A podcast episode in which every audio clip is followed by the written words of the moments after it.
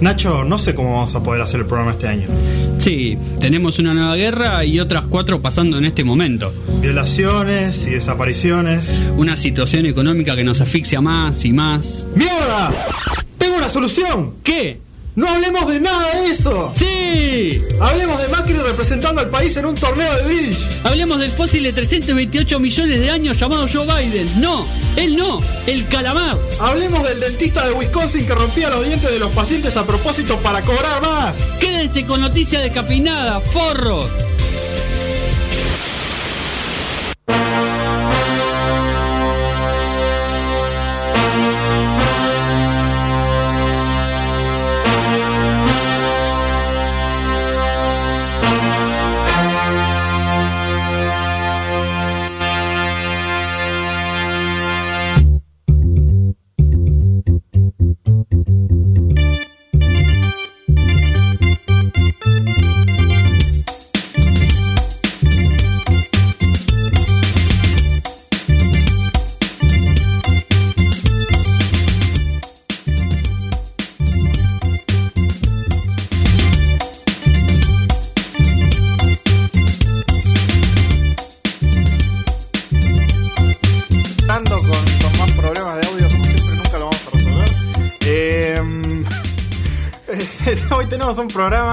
Lleno de cosas. Vamos a estrenar una, una columna que es como un, como un recuerdo a los antiguos programas en los que básicamente hablábamos de los que se nos cantaba y después empezamos a entrar con el látigo de la rigidez eh, por los mártires que somos hasta que dijimos eh, podemos eh, volver a, a tener ese espacio de, de hablar de lo que queremos. Y en uno de esos eh, momentos que vamos a estar hablando, vamos a estar hablando de un evento que cambió la música para siempre. Eh, el día que se murió el disco, el día que murió la música disco, conocido como disco Demolition Night, la noche de demolición del disco. Vamos a estar hablando de eso y después también vamos a estar hablando de el disco ganador del Grammy 2022 eh, de mm, eh, Jean Baptiste, creo que se pronuncia así. Eh, y se llama We Are, el disco, eh, música negra para todos ustedes. Y mm, noticias, tenemos noticias sobre la lista de palabras prohibidas de Amazon que los empleados no pueden decir. Eh, la hora extra, no, ya vas a ver, Colo, porque estamos acá con el Colo Maldonado también, que, que nos visita, es amigo de la casa. La otra vez pasaste por la ventana, eh, te, te- estaba como golpeando el vidrio como Abraham Simpson y no me... no el me vidrio blindado, buenos días a todos, Claro. buenos días Tute, buenos días Nachito. Eh, nada, encantado de estar acá sentado en la mesa con ustedes, en, creo yo, el mejor programa que sale por la Symphony. Ahí va, muy bien. Viva Perón. Eso lo dice para que nosotros digamos que su programa Sí, eh, es el mejor que sale. Nuestro programa. Nuestro programa, es verdad. también. Ta- En Estamos realidad, unidos en, en sangre. Claro. En realidad el mejor programa es el de Nicanor, pero bueno. eh, nosotros somos, no somos humildes. Como para decirlo. Así que un saludo para Nicanor, Eh, em, que viene después de nosotros. Y después tenemos em, también dentro de las noticias em, una noticia polémica sobre un rapero, más, más polémicas por el tema de, bueno, no se sabe si, si estaba vivo o muerto el rapero ese y, y- y apareció en las noticias. Así que ya veremos, no quiero terminar de spoiler Sí, todo. no, no. Es, es, es fuerte la noticia en realidad, pero bueno, de, de tan bizarra entró en el programa. Ok, claro, sí, porque este programa se llama Noticias Descafinadas y nos gusta levantar algunas noticias bizarras, a veces no. No, O sea, contradiciendo nuestra intro, claro. eh, a veces hablamos de, de temas normales, solo con, con nuestra mm, nuestra sabia disposición, vamos a decirlo así. Em, redes sociales, donde Sí. nos pueden seguir, Instagram, no hay, no hay segue. Instagram, eh, Noticias Descafeinadas, Twitter, Noticias Des, Facebook, Noticias Descafeinadas. Eh, estamos en Spotify para los programas viejos que se hayan perdido. Eh, tenemos el Spotify Noticias Descafeinadas. Y estamos saliendo en YouTube, creo. Sí, en este momento, si entran a Twitter o a Facebook, van a encontrar el link para vernos en vivo en YouTube con bueno, nuestras hermosas caras y todo lo que ustedes ya saben. Y en la en el dial de 91.3, eh, si es que funciona Sí, claro. eh, a costa de, de Nicanor, ¿no? Pero bueno. Bueno, lo vamos a nombrar todo el tiempo. Sí, sí, sí. Este programa va dedicado Claro, a sí. Nicanor González del Solar, Puma. Pasen fundador. factura, pasen factura que Exacto, está bien. después nos llegan la- los eh, los anunciantes de Cunnington, esperemos que, Sí. que lleguen a este programa y que, que como que, mm, que la economía del capitalismo baje hacia nosotros. ¿no? Te digo la verdad, a esta altura estoy para hacerle un boicot a Cunnington. ¿Por qué? Por, por bancar a, A otro programa que no a cierta nosotros. persona, claro. Lo, lo voy a cancelar en redes. No, todo bien, Cunnington, si quiere mandar gaseosa, eh, recontra abiertos. Perfecto.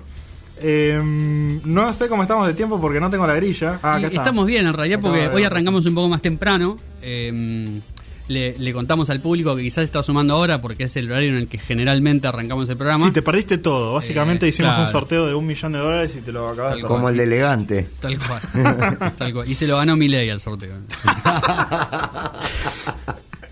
No, bueno, digo porque lo más probable es que a partir de ahora los programas empiecen a un poco más temprano para nosotros aprovechar nuestro precioso tiempo de aire. Sí. Eh, porque armamos los programas todas las semanas con mucho contenido y siempre eh, nos termina quedando quizá algún comentario afuera o estamos muy apretados. Y, y no nos gusta eso. ¿no? Sí, todos nos critican, nos dicen siempre eh, el programa debería durar más. Después cuando hacemos un especial de dos horas nadie lo escucha. Tal cual. Así que, eh, bueno, vamos Así a, tratar de, vamos a tratar de hacer una compensación ahí Claro. y vamos a arrancar unos minutitos antes simplemente para que no nos quede nada sin, sin decir. Eh, lo que sí tenemos para decir es eh, que pasamos música también. Sí, por supuesto. Pasamos música, mucha música. eh, y les estamos pidiendo, como todas las semanas, que digan las canciones que quieren escuchar. Sí, Porque nosotros somos un programa muy abierto a su público. democrático. Muy democrático sobre todo. y lo que queremos es escuchar nuevas canciones también. Y no escuchar siempre lo que nos gusta a nosotros, que bueno, por algo nos guste. Eh, pero bueno, como para probar nuevos horizontes, esta semana eh, en el sorteo nos salió el pedido de Vir.colombi, que escribió por Instagram. eh, y ella, como eh, una conocedora del K-pop, evidentemente, nos mandó a escuchar a la banda Big Bang y su tema Haru Haru. Espero estar pronunciándolo bien porque la verdad es que no tengo más pálida idea. Si no nos cancelen. bro. Claro, no, no, juro que no es con mala intención, simplemente es que no tengo idea cómo se pronuncia. eh, pero bueno, vamos a escucharlo para ver cómo suena.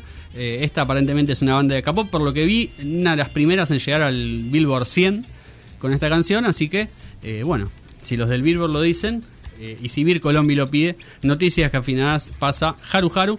eh, suenan los coreanos y vamos con las noticias, increíbles noticias el día de hoy.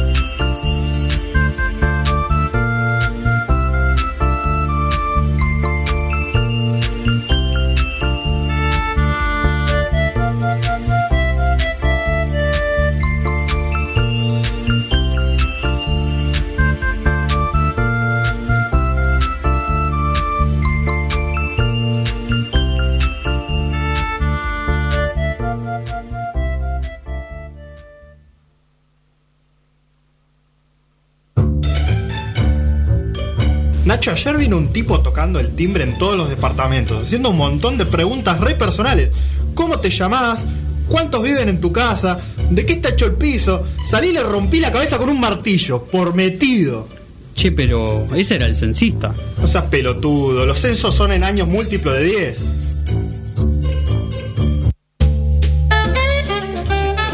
Bueno, 1 y 13 de la tarde eh, en toda la República Argentina y me aclaran por privado que hubo un error, pero no tan. O sea, está mal, pero, no, tan mal. Pero no tan mal. La versión que sonó es una versión instrumental. Claro. de la canción de, de Big One. Le pedimos perdón a Vir Colombia y le prometemos que si propone otra canción, si quiere la misma la puede pedir, pero bueno, eh, sería más divertido. Si quiere eh, proponer otra, están abiertos los canales.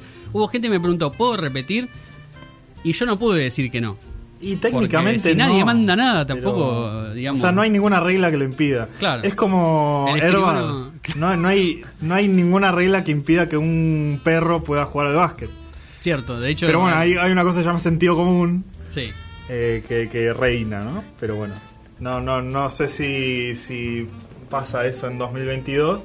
Este, a mí me causó gracia lo que acaba de pasar porque es como cuando te bajabas una canción en el Ares y después tenías eh, 80 virus. Eh, o, o una canción O distinta. un archivo completamente distinto al que buscabas, ¿no? Exactamente. Una canción distinta Eh, pasaba siempre. Bueno, no, nos pasó eso. Eh, lo que está pasando también es eh, una una buena dirección a donde está yendo eh, los trabajadores de Amazon, por lo Sí. menos, que eh, inauguraron su primer sindicato en Nueva York. Eh, sabemos que en Estados Unidos no hay sindicatos, así que nada, que tengan uno, la verdad que está bastante bien. Pero eh, no, no quita a Jeff Bezos, el líder de Amazon, de ser el, el villano de nuestro tiempo, digamos, ¿no? Como el, el ex Luthor, porque Tal es cual. pelado ya. Tal cual. Eh, de, así que no le falta demasiado. Es pelado es malo, o sea, ya está. Sí, por definición. Em, Y con barba candadito. Tal cual. Sí, y nada, puede construirse como un traje mecánico, digamos. O sea, no está fuera de su alcance. Eh, pero lo que estaban desarrollando era una especie de aplicación de red social Sí. para los empleados de Amazon, que me imagino que te obligan a entrar ahí porque si no, na- no- nadie lo haría jamás. Eh, en donde como que promueven una actitud positiva, digamos, eh, y te recompensan en la aplicación por, con estrellitas Sí. si vos cumplís como objetivos laborales. O sea, ya estamos como muy polémico. Eh, pero lo interesante que salió de, mm, de esta red social es que, bueno, vos no podés decir lo que quieras en la aplicación. Claro. Hay algunas palabras que no podés decir. No podés decir insultos, por Sí. ejemplo. Pero tampoco podés decir, entre otras cosas, no podés decir sindicato, no puedes decir despedido, no puedes decir compensación, sueldo, bullying. No me importa, no puedes decir eso. Eh, esto me preocupa. Eh, esto es estúpido. Prisión, amenaza, Basura. Eh, injusticia, diversidad. Tengo que decir que creo que son todas las palabras que suceden en el trabajo alguna vez. Todas. Estoy casi seguro. Pero hasta, no sé, vos por ejemplo decís, eh, no sé, a ver, eh, la verdad que, que cómo terminó el partido de River me pareció injusto. Claro. No lo puedes decir, tenés que decir, el partido de River terminó y... Claro. De manera no favorable. Claro, o, o- o- o tirar una frase... Fue un eh, partido no positivo. bueno, por ahí hasta, hasta no se puede decir no, así que no, no sabemos si se A puede esta altura terminar. es muy probable.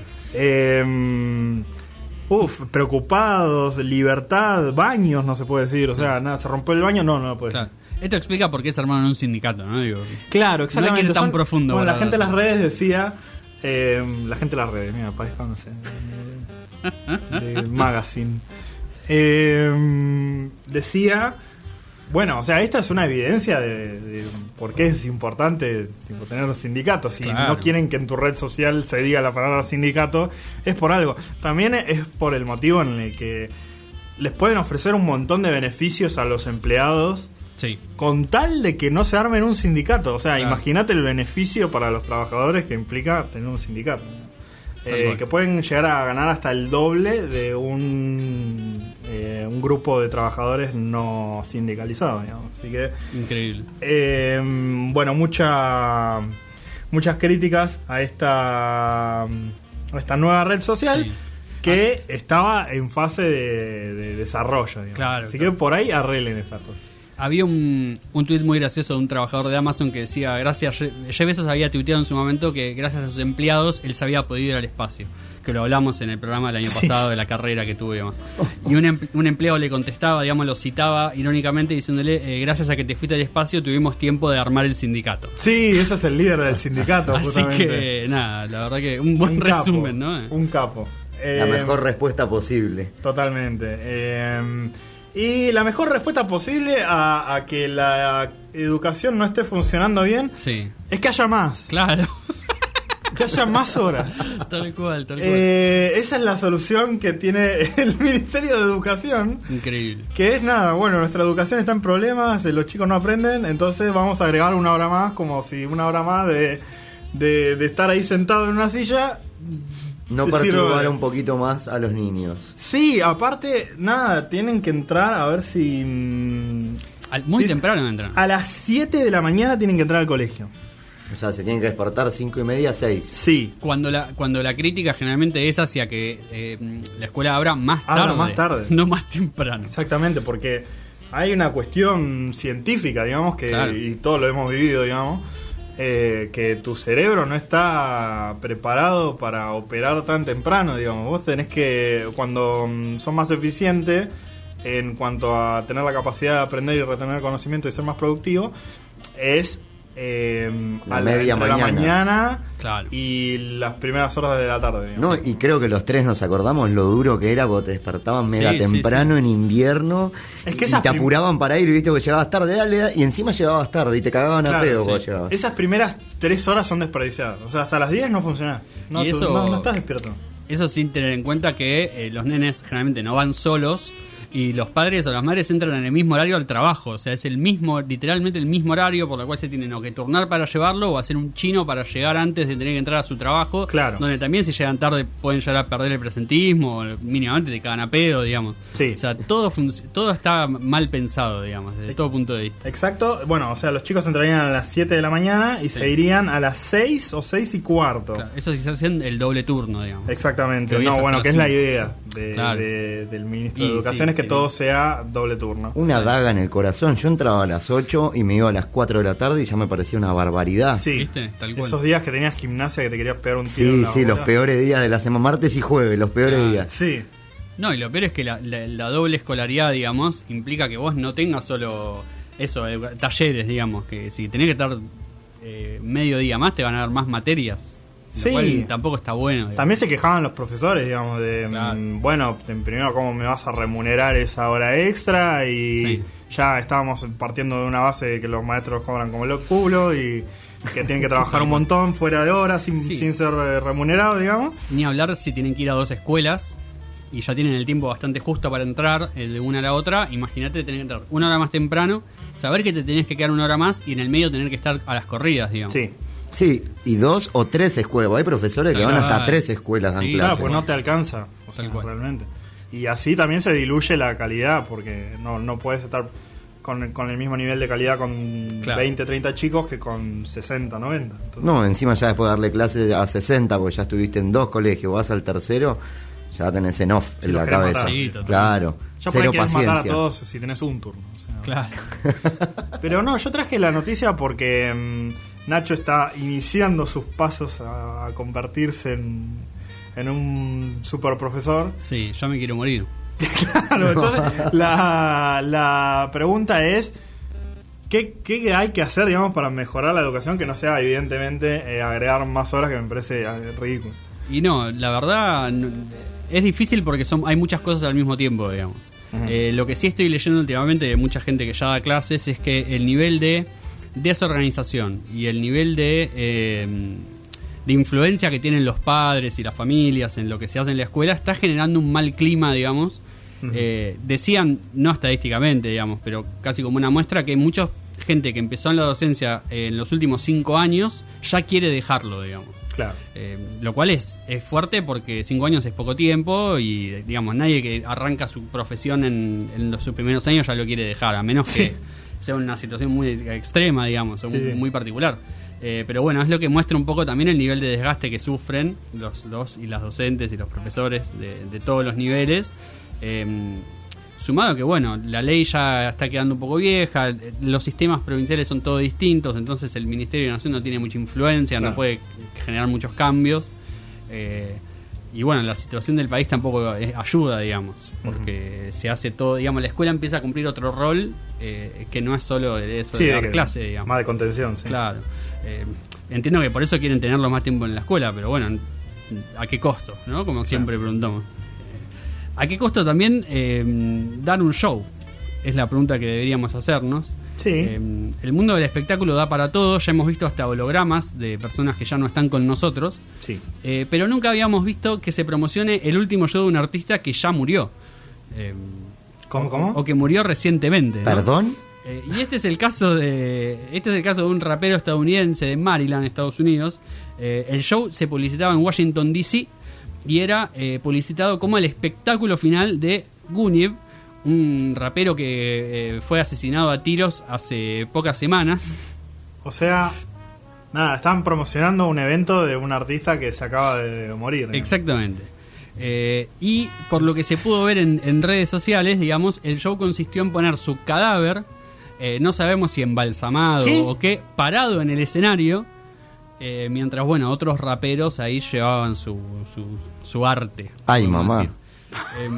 El lugar se llama Bliss Night Club y sacó obviamente un comunicado pidiendo perdón. Porque, ¡Perdón! mm, Porque ellos dicen que, bueno, una productora se contactó con ellos, se dijo que quería hacerle como un homenaje a- al, al rapero este y cayeron con el cuerpo ahí. con la Me imagino que todo esto tuvo el permiso de la familia y todo. No. cosas. Y Ah, eso, cada vez mejor esta historia. Eso obviamente fue un problema. Eh, ¿Cómo tenían acceso al cuerpo, tipo la productora? No. Eso es rarísimo. eso, claro, es algo que, que hay que revisar. Eh, no- Cavaron la tumba. No publiqué las fotos del, del cadáver ahí porque me parece me parecía que era un poco, un poco Sí. fuerte, pero las pueden buscar, están en todos lados, hay videos en Instagram, creo que en TikTok también. Eh, obviamente no cantó. porque bueno, Y la verdad que el show, no sé, un poquito tieso. claro, No, poquito tibio el show. Claro, si no, no, hubo coreografía. claro, un artista reservado que bueno, está muy bien conservado evidentemente. ahí estaba su cuerpo. Eh, el que no está muy bien conservado es eh, Will Smith, que la Sí. viene pasando como el orto, la verdad. Sí. Eh, no lo hablamos la semana pasada cuando pasó porque ya estaba medio quemado, pero bueno, todos lo vieron. Will Smith eh, en el medio de los Oscars le pegó una cachetada a Chris Rock por un chiste que hizo sobre, sobre su esposa. Tremenda cachetada, Eh, se escucha de hecho. Sí, tal cual, tal cual. Eh, bueno, primero toda la discusión de si había sido un acting o no, después se supo que no, toda la discusión de si estaba bien o mal y qué sé yo. Eh, más allá de todo eso, eh, la academia parece haber tomado una decisión. Eh, primero Netflix le bajó el contrato para hacer una película.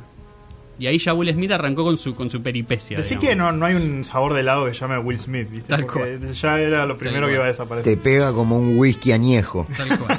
y, y decí que no es ruso, porque si no también... No, por eso, por eso digo. Iba fuerte. se- Seguía la moda. Pero bueno, todo empezó con Netflix eh, cancelando a Will Smith.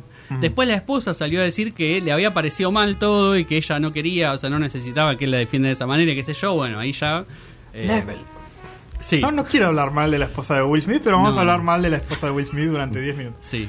Eh, la, la mina. eh, primero es como que lo pincha a Will Smith Tal cual. y después se lava las manos. Tal cual. tal Es cual, terrible. Tal cual. Y además, nada, de última, si te parece que estuvo mal, eh, decíselo en privado. No sé si hace falta decirlo en público. ¿Qué sé Claro, claro, con, con cómo te defendió, haya estado bien o mal, podés no salir a prenderlo fuego sabiendo la figura pública que es. Claro. No, y que el chabón claramente la está pasando mal porque cuando recibió el premio lloró, dio todo un discurso, como nada, emoción violenta, digo, eh, de Will Smith. Pero bueno, todo esto no te- o sea, Will Smith no la está pasando lo suficientemente mal eh, con todo esto, sino que los Oscar, eh, la academia que entrega los premios, lo vetó por 10 años de participar del evento, lo cual imagino que también quiere decir que durante 10 años, aunque haga la mejor actuación de la historia del cine, no lo van a nominar. Ya está, ya ganó un Oscar. igual. Sí, creo que más de uno, de hecho, pero bueno. Eh, ¿Qué sé yo? Es, es, no sé.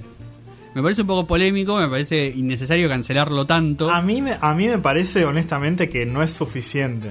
Eh, me parece que... mm, a ver, fue una pelotudez lo que pasó, digamos. O sea, también bajémosle un poco el humo a lo que fue la, la- la not- Claro. la noticia más grande de la historia desde que Rusia invadió Ucrania.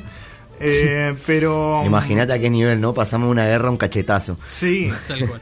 Em, pero yo como academia lo vetaría de por vida, digamos. O sea, a- le has- Agredió al agrediste conductor. a un conductor, sí. Claro. tipo, entraste al escenario y le pegaste una piña, tipo, ¿qué? Bueno, una piña. Bueno, igual con la fuerza cachetazo, que dio el cachetazo. Un cachetazo que está eh, evaluado por, por los expertos en, en campeonatos de cachetadas como un gran cachetazo. Excelente. Tiene futuro entonces. Sí. Si no es en la actuación. Y. mm, no, me pareció mucho como. mm, eh, prohibida la entrada a ti, tus hijos y los hijos de tus hijos Claro. por seis meses. Y es tipo, Sí. no, no es suficiente para mí. Pero bueno, qué sé yo. Es una boludez. Sí, digamos, es, es muy loco porque un montón de gente salió a decir, bueno, la cantidad de situaciones en las que los Oscars no, en la academia no actuó de la misma manera con otras personas, eh, que habían hecho cosas parecidas o cosas peores, no en el ámbito de la ceremonia, pero sí en, Sí. en general. Eh, Sí, no, no, no es el, el- el primer acontecimiento polémico. ¿no? Claro.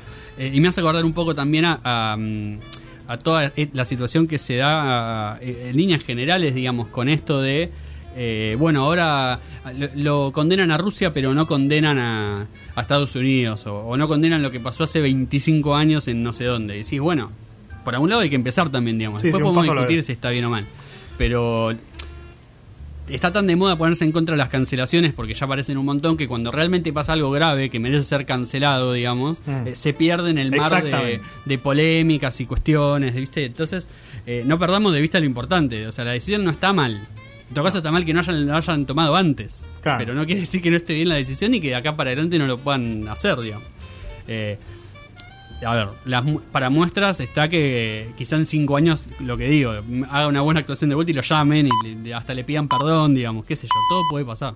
Eh, la carta en los Oscars, de hecho, eh, lo, eh, digamos, lo felicitaba a Chris Rock por la posición que había tomado en el momento en el que eso sucede, que le pegan un cachetazo, el tipo se queda parado, hace un chiste y sigue, como si hubiera sido todo parte, digamos, del espectáculo y no se trenza en una agarrada de piñas a los amigos Eso hubiese sido épico. que igual- Profesionalidad es eso, ¿eh? porque se comió el sopapo y siguió como sí. si nada. La verdad que lo de Chris Rock, Sí. eh, increíble. De hecho, el tipo salió, eh, pidió perdón, digamos, dijo que había sido toda una improvisación y que nada, se le había ido el chiste, qué sé yo. Claro. O sea, él estaba improvisando y se le ocurrió eso cuando la vio e hizo el chiste y no, no midió, digamos. Sí. Eh, pero bueno, eh, lo- los límites del humor y demás cosas que no vamos a hablar en este momento, quizá en otro momento lo hablemos porque es un tema interesante. Sí, eh, lo que es interesante es eh, Radiohead, por lo Sí. menos para mí. Eh, vamos a estar escuchando, eh, no sé cómo se pronuncia, Lurch. Lurch, eh, del disco Pablo Hani. Y después eh, eh, más música con eh, John Batiste eh, y We Are, el disco del año pasado que ganó el, la- el Grammy al mejor álbum.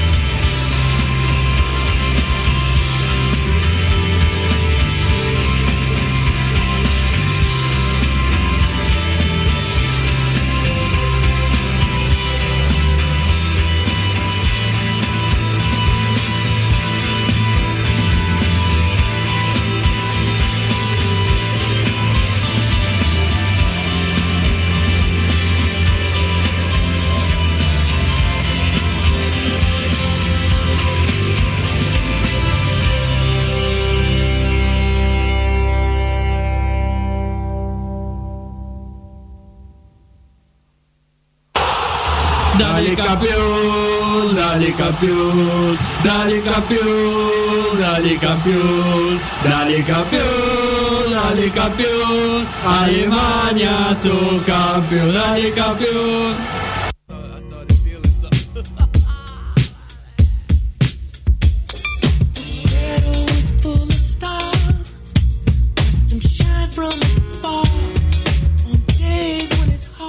Y con este soul arranca el disco de John Baptiste, eh, disco ganador a, a mejor disco del año en los Sí. Grammys de este año, o sea, disco ha salido el año pasado, eh, de un músico que me parece interesante cuando un poco quién es, antes de meternos en el disco, porque para mí tiene mucho que ver en, en las consideraciones que se tuvieron después para, para esto, digamos. Eh, Yo solo lo conozco de un lugar. Nada Ahí más. va. y de- pero Eh, ya vamos a. John Baptiste es jazzista, Sí. eh, o por lo menos a eso se dedica, digamos. Eh, tiene muy buenos discos de jazz, eh, toca bárbaro, es, es- es pianista. Eh, de hecho, bueno, si ustedes bucean un poco en YouTube van a encontrar algunos lives y algunas cosas increíbles del chabón. Sí. Eh, con un jazz, digamos, no para nada comercial o para nada comercial, digo, eh, teniendo en cuenta que el jazz no es un género muy vendible en líneas generales. Claro. Eh, un tipo recontra virtuoso, un músico que, bueno, demostró, digamos, su calidad durante todos estos años, pero obviamente al dedicarse al género no era tan reconocido por el público general. Sí. Eh, hasta que en 2020, si no me equivoco, sale la película Soul de Pixar, Ahí va. eh, en las cuales él no solo hace, hace varios temas, creo que toda la música de la película, sino que el, el personaje el protagonista está inspirado en él, digamos, de- físicamente también. Sí. Eh, y ahí, eh, evidentemente, el tipo encuentra otra faceta de música para hacer, digamos, ¿no? Más allá de, de ese jazz, eh, no sé si experimental, pero bueno, sí, viste, más, más virtuoso y demás. Eh, el tipo empieza a tocar otras cosas, eh, un poco más comerciales, si se quiere, un poco más tranquis, más ATP. y así es como nos introducimos un poco en este disco, que, que tiene mucho de eso, digamos, ¿no? Tiene hasta algunas canciones bastante soul, digamos. Claro. em, yo lo tenía. Pensé que iba, que iba a salir ahí, pero no. Sí. Em, era el, el que hacía la música en vivo mientras eh, estaba el programa de eh, Steven Colbert, Ahí va. eh, que es un de esos programas de late night que, que Claro. son populares en Estados Unidos. Y el, el programa resultó ser el más popular de todos los que estaban saliendo en ese momento Sí. porque hablaban mucho de política y no sé qué. Eh, y él era como el, el compañero, digamos, el que metía algún truquito o algo así, que, que acompañaba con música. Eh, lo tenía de ahí, sabía que tocaba muy bien, pero ni ahí la, la cabeza eh, musical que, que tiene, digamos, para expandir varios géneros, porque lo que tiene Sí. We Are es que es un disco muy variado en, en la música Tal cual. eh, que tiene. Hay, hay muchos géneros diferentes y no, no, no parece una playlist igual. O sea, es como No. mm, bastante cohesivo el, el álbum en general. Sí, totalmente. Eh, justamente, digamos, para mí una de las... La gente se sorprendió mucho porque We Are ganó, digamos, el disco del año. Mucha gente no lo había escuchado seguramente Sí, y por eso la sorpresa. Eh, pero cuando uno se siente a escucharlo, tiene que admitir que tiene de todo, digamos. sí, Eh, pasa por varios climas. Eh, el tipo muestra su habilidad cantando, tocando, también rapeando por momentos. sí, hace, pero hace de todo el tipo. Y, y en momentos te decís que están eh, cantantes invitados, digamos, ¿no? No, es él. Porque cambia voces, digamos. Es como Totalmente. que su voz se modifica totalmente en algunos. Eh, de hecho, bueno, los invitados también funcionan muy bien, que es algo que a veces en los discos de, de música negra eh, no se, bueno, generalmente se da porque tienen ahí un buen feeling, pero hay algunos en los que se desencaja mucho, digamos, las personas que invitan para el disco y acá es como si la- las canciones hubieran sido escritas ya pensando en que iba a estar eh, esa persona ahí, Ah. digamos, eh, a ese nivel de cohesión. Eh, sobre todo porque el sonido, eh, aparte, digamos, a través de todo el disco, si bien va cambiando de, de género, de clima y demás, se, se nota que viene desde un lugar Sí. que está pensado, digamos, todo como, como uno. Y eso es algo que siempre se valora mucho, sobre todo en esta época de singles y de, digamos, de, de canciones sueltas. Claro, sí, la importancia del disco. Igual eh, hay algunos temas que resaltan. Sí. A mí lo que me pasó después de escucharlo bastante es. Empecé como, como bastante sorprendido por el disco, digamos, y, y la calidad y la variedad. Empecé a desarrollar mis favoritos y me empezaron a aburrir los otros temas. Sí, pasa también. Eh, no sé si. No, no me suele pasar cuando hacemos estas columnas de, de disco nuevo. Eh, que de escuchar varias veces eh, vaya prefiriendo algunos temas que otros y, y, y que me vaya como cansando. Eh, pero me pasó con este disco y no sé. ¿Qué sé yo? Y No, te- no- no sé si habla mal igual del disco. Te puedo si- preguntar, así como te cansás de algunos temas de escucharlos varias veces, ¿con otros te pasa de cuando los reescuchás decir me empieza Sí. a gustar más? Sí, eh, ah, me encanta eh, We Are, el primer tema Sí. que tiene. Me gustan mucho los eh, los acentos de guitarra funky que tiene al principio y después se modifica al final. eh, entra como una banda de escuela Tal cual. con las trompetas y el bombo, no sé qué, y suena increíble. Eh, y Freedom también, que creo que es el, Sí. corte comercial. Sí, Freedom es uno de los cortes comerciales. De hecho, también ganó el Grammy eh, por mejor video. Ajá. es un gran video el de. Ah, el de no, no lo había visto. Eh, sí, es verdad que, que el disco tiene eso. De hecho, bueno, esta canción I Need You y, y Freedom quizás son las más, eh, las más vendibles. Eh, elevan un poco la vara. También porque es otro ritmo, ¿viste? Son canciones más pegadizas. Sí. eh, donde el chabón muestra más esa faceta como más alegre. eh, más de justamente de Pixar, digamos, que es ahí donde yo digo que descubre un poco esa como esa otra faceta de músico.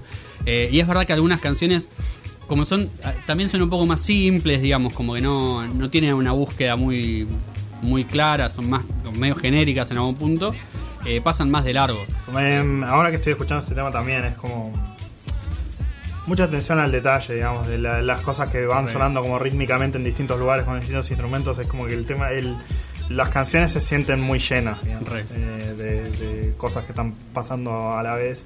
Eh, no, no nada es planchado y básico, digamos. eso eh, tal cual no y estaba pensando justamente en esto este es uno de, los- de una de las canciones que tiene invitados eh, donde él también digamos muestra otra eh, otra faceta. Sí tiene mucho de esto digamos. Las canciones movidas no son tantas. Eh, de hecho los, los cortes comerciales en eso son un poco engañosos porque mm, I Need You y Freedom quizás son canciones más movidas más alegres eh, como más de New Orleans. Y, pero el resto en realidad va más con el arte del disco digamos y con esa cosa de él con esa túnica medio gospel y como esa cosa más tranqui, digamos. Que es lo que más predomina en el disco. Que también está bueno, es un disco bastante chill, digamos, como para escuchar de, de- casi en cualquier situación. No, no, no tiene mucha Es complejidad. un éxito seguro para poner. Sí, sí, sí. Nadie se va a enojar de que está. Totalmente. Tal cual, tiene eso, ¿no? Como un poco de como música universal, digamos. Sí. Eh, y en ese sentido, nada, está bueno. Eh, yo la verdad que eh, lo recomiendo muchísimo. De hecho, lo descubrí. A mí es, esto es algo, una de las cosas que todavía me gustan de los, de los premios de las distintas academias. Sí. Eh, es un artista y un disco que no hubiera escuchado jamás Exacto. si no ganaba el Grammy o si no estaba nominado. La- mucha Eh, gente dice como, ah, bueno, los premios, tipo, ¿a quién le importan los premios? Es una excusa para mm, ponerte a ver y escuchar cosas que no escucharías normalmente. Eh, simplemente porque un grupo de personas se sentó y dijo, este vale la pena. Claro. Entonces es tipo, bueno, tengo ganas de, de ver qué es. ¿viste? Sí, obviamente, bueno, pasa siempre, ¿no? Uno se lleva chascos eh, muchas veces porque no. Porque siente que no descubre nada con algunos artistas que quizás están más puestos, digamos, que tienen otra, Claro. otra repercusión. eh, pero también te encontrás con estas joyas, digamos. A ver, para ser buenos, digamos, es un disco que quizá no trascienda tanto en el tiempo, tampoco no es que en 10 años vamos a estar hablando de no, sí, cuando salió VR, Claro. eh, la, la industria de la música cambió para siempre, ni mucho menos. Eh, pero es un gran disco para tener, digamos, en- ahí en la batea, como se dice, ¿no? en, en la carpeta de Spotify, digamos. Sí. Eh, porque cada tanto es un lugar seguro para ir, digamos. Es eso, es un lugar donde quiero escuchar un disco con ciertas características y no, no quiero que falle y lo vas a buscar. Eh, en ese sentido, sé que a mí por lo menos es un disco que me va a quedar ahí, eh, como lo es el de Silk Sonic, por ejemplo, que Claro. cumple un poco la- ahí la misma función. Eh, de hecho, Silk Sonic también ganó bastantes Grammys, así que estoy contento. Estás contento, Sí. te, te vas contento de la premia. Sí, sí, sí, tal cual. Tal cual. Y como dijo el presentador, eh, se van todos contentos porque ganen o no, tienen lo más importante, plata. Bueno, Mucha plata. Así que, nada, eso. Es muy recomendable el disco. eh, lo encuentran en Spotify, obviamente. Tiene una versión deluxe también, si no me equivoco. Eh, hubo mucho, hay mucho de eso también. Ahora yo no termino de entender cuál es el negocio. Eh, siempre te ponen, viste, algunas versiones. Odio de- las de versiones las deluxe. canciones. Quiero escuchar la- el disco con los 10 temas de mierda con los que Claro. salió y punto. Estoy muy de acuerdo con eso igual. Em, pero bueno, nada, un disco la verdad que es muy recomendable. Eh, si no te gusta el disco entero, también está bueno porque tiene bastantes canciones para rescatar para una playlist. eh, y eso siempre suma. Eh, y está bueno conocer nuevas cosas. eh, y vean Soul. Es una- también es una recomendación Bueno. que puedo hacer ya que estamos. Porque bueno, él participa y tiene mucho que ver. Em, la canción que vamos a escuchar del disco eh, quizá no lo represente tanto, yo creo que un poco sí igual. Es un disco en ese sentido bastante heterogéneo en cuanto a géneros y, y ritmos, climas, por lo cual es difícil sintetizarlo. Sí. Eh, pero bueno, esta canción me pareció de las mejorcitas. También ganó un Grammy. eh, a un premio medio polémico que es como mejor canción de, de raíces americanas o algo así. eh, o afroamericanas. No sé, una cuestión medio polémica, porque cuál es el criterio, pero bueno. el criterio es que nos gusta mucho la canción y que es muy buena. Escuchen John Baptiste, su disco We Are. Esto es Cry. Y a la vuelta, Matías Galarraga del Castillo nos trae una columna muy especial. Sí. Así que estén atentos.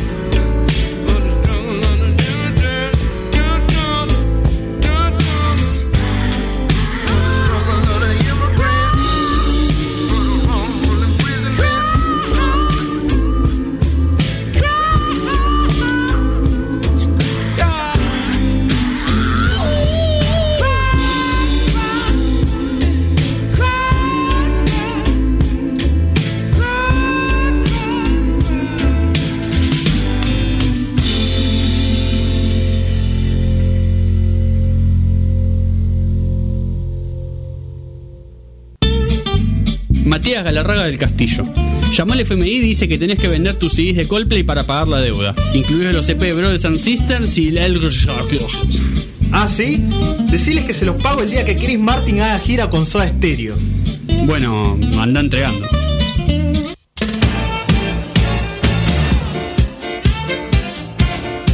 Y cuando nos quedan un poco más de 10 minutos para las 2 de la tarde y para el fin de Noticias Cafinadas, eh, Matías Larraga nos tiene una sorpresa para todos ustedes y para nosotros que estamos acá también. Yo la estoy esperando. Eh, va, va a llegar, va a llegar porque vamos a hablar de el día que murió la música disco, que estamos escuchando de fondo. Eh, y todo comienza, es una historia muy interesante. Eh, todo comienza bueno, en los 70, ¿no? Cuando surge el disco. El disco lo pasaban en las, eh, bueno, en las discotecas justamente, eh, inspirado en, o sea, de, de esto, de, de eh, afroamericanos, eh, gays y latinos. Surgió esta música, fue a las discotecas, las discotecas pasaban la música para estos grupos de personas y después se fue popularizando. Eh, llegó en el 77 eh, Fiebre Sábado por la Noche, Sí. eh, que mostraba como al disco más, más paqui, digamos. Claro, como claro. El personaje de John Travolta es un, un hijo de puta realmente, o sea, Sí. es peor Es que, un chanta, Es sí. peor que Gris. O sea, que Sí. El personaje de Gris ya era re polémico. Tal cual. Esto es peor. O sea, yo me costó terminar la película porque el tipo es border violín. O sea, increíble. Em, pero bueno, popularizó todo. O sea, la verdad que la película es re icónica. Claro. Em, Era otra época también. Sí, y mm, nada, definió definió los, los años de porvenir, digamos. La, Al- ge- la gente se volvió loca por el disco. Es que al punto que en muchos documentales que hablan sobre el rap, te cuentan que, digamos, el género nace mucho antes, pero el disco tiene tal punto de popularidad en los boliches, digamos, en los Sí. bares, que no hay manera, digamos, que, que es, es- es literalmente una fiebre, como lo dice la película. Exactamente. Y bueno, eh, la música disco estaba rompiendo todos los récords en... em, ah, eh, aire muerto. Este... ah, sí, en 1978... Sí. em, singles de música disco habían estado en el número uno del chart por 37 semanas de 52. O sea, Qué locura. Una, una locura en, lo, en el primer eh, semestre del, del 79. eh, de, las 10 de las 16 canciones que llegaron al top eh, de los charts de Estados Unidos, Sí. solo 3 no eran de música disco. Increíble. El disco estaba en todas las radios. Este, y tanto que estaba en todas las radios que estaba en la radio em, W Die Sí. de eh, Chicago. Y ahí estaba trabajando un señor que se llamaba Steve Dahl, que era un DJ que era medio polémico, digamos, porque era como medio agresivo y no sé, como una personalidad, digamos. Claro. No sé qué un equivalente en, en la radio nuestra, pero era como alguien, alguien más como de shock. No, no vamos a nombrar a Nicanor otra vez. claro, ni canal al frente. Em, Le siguen pegando, me encanta. ¿eh? y bueno, Steve Dahl estaba trabajando en esta estación de radio WDI pasando música rock, porque era fan de rock. eh, y la WDI lo echa Ah, tranqui. porque querían pasar música disco. Claro. No tenían más lugar para, para alguien que, que quisiera hacer eh, música de rock. El rock ya fue, chavo. Claro, exactamente. Empezaron a pasar música disco y el tipo estaba re enojado Sí. y le ofrecen de W Loop eh, o una radio competidora de rock, le Sí. dicen, vení a trabajar con nosotros. Bueno, El chabón empieza a hacer el programa con una retórica mega antidisco. O sea, ya no le gustaba el disco de antes, ahora estaba como en una guerra. A tal punto en el que como que le pide a los fanáticos directamente como que, que, que se movilicen contra el disco directamente. Los llama Claro. los em, los co-hosts. le- No sé, le pone ese nombre a, ah, lo- me a los fanáticos. El y movimiento como- tiene un nombre, digamos. Sí, y él es como que el, el general, digamos, en esta guerra. En medio de las canciones de, de las canciones de rock que pasan, él agarra y empieza por ahí a poner algún tema de disco y le pasa la, la aguja rayando el disco. Claro. Eh, los rompe a- al aire y se escucha por los micrófonos. El, el tipo estaba en contra de la música disco. Violentamente. además, Violentamente. No hacía falta. Está bien que bueno, lo dejaron sin la En un momento se, se muere un referente de la música disco y él Mm. rompe su disco al aire. o sea, Dios. está loco el chavo. Eh, bueno, hoy, hoy cuestión. No dura, hoy no dura 10 minutos. No. Imagínate un tipo que rompe un disco de, de Duki porque se murió. ¿no? Sí, exacto. Lo linchan. Em, llega la temporada 1979 de los White Sox, el, Sí. club de béisbol Sí. de Chicago. Icónico. Y no le está pasando bien el, Mm. el- el grupo, pero bueno, lo, lo que sí tiene la dirigencia es que tiene muchos eh, eventos promocionales, digamos, para tratar de eh, que vaya gente al estadio. Claro. Eh, levantan a Steve Dahl Sí. y le dicen, bueno, eh, podés eh, hacer un evento en, en uno de nuestros partidos. A Steve Dahl se le ocurre agarrar y hacer explotar discos de disco Sí. eh, en el campo de juego. Cuando llega el momento, la idea es que los eh, fanáticos que vayan con un disco para romper Sí. de música disco eh, entran por 98 centavos. La, la entrada le cuesta eso. Estaban esperando que llegue 5.000 personas más de lo normal Sí. y tenían una seguridad preparada para 35.000 personas. Llega más de 50.000 personas. Qué locura. Y se empiezan a colar. O sea, empiezan a esca- Ah. escalar el, el coso de cemento y entran por las ventanas. No sé, es una locura total. Eh, a tal punto en el que toda la seguridad se vuelca a dejar de que. La, a tratar de que la gente no entre más en, el- en la cancha. Eh, hora del partido, nada, hace el partido, qué sé yo. Mientras tanto, la gente empieza a. Porque la caja se llenó. Claro. Se va la gente con el disco a su asiento y después se empezaron a tomar cerveza, a fumar porro. Y empiezan a tirar los discos como frisbees al campo de juego. Lo- los beisbolistas empezaron a poner cascos No, no puede ser. No. eh, por las dudas. Y bueno, y tuvieron que parar el partido varias veces porque para retirar los, los discos incrustados del césped. No, no. Llega el entretiempo y em, Steve Dahl vestido de militar, tipo Vietnam, Sí, sí. eh, en un jeep militar, No puede ser. eh, circula la cancha, todos le empiezan a tirar petardos y cerveza, o como para festejar. Claro. El chabón estaba re, re feliz igual.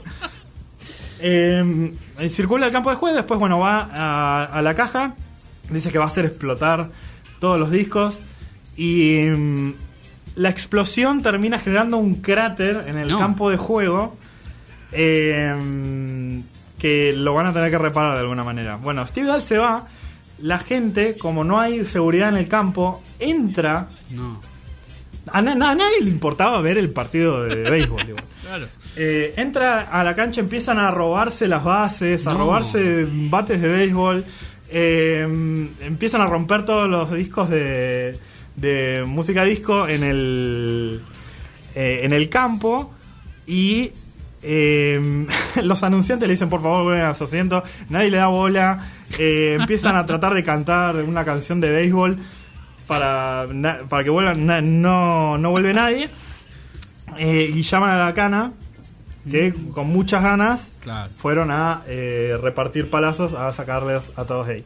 Bueno, así es como termina la noche de disco Demolition Night, la noche de demolición de discos. No puede ser. Eh, y.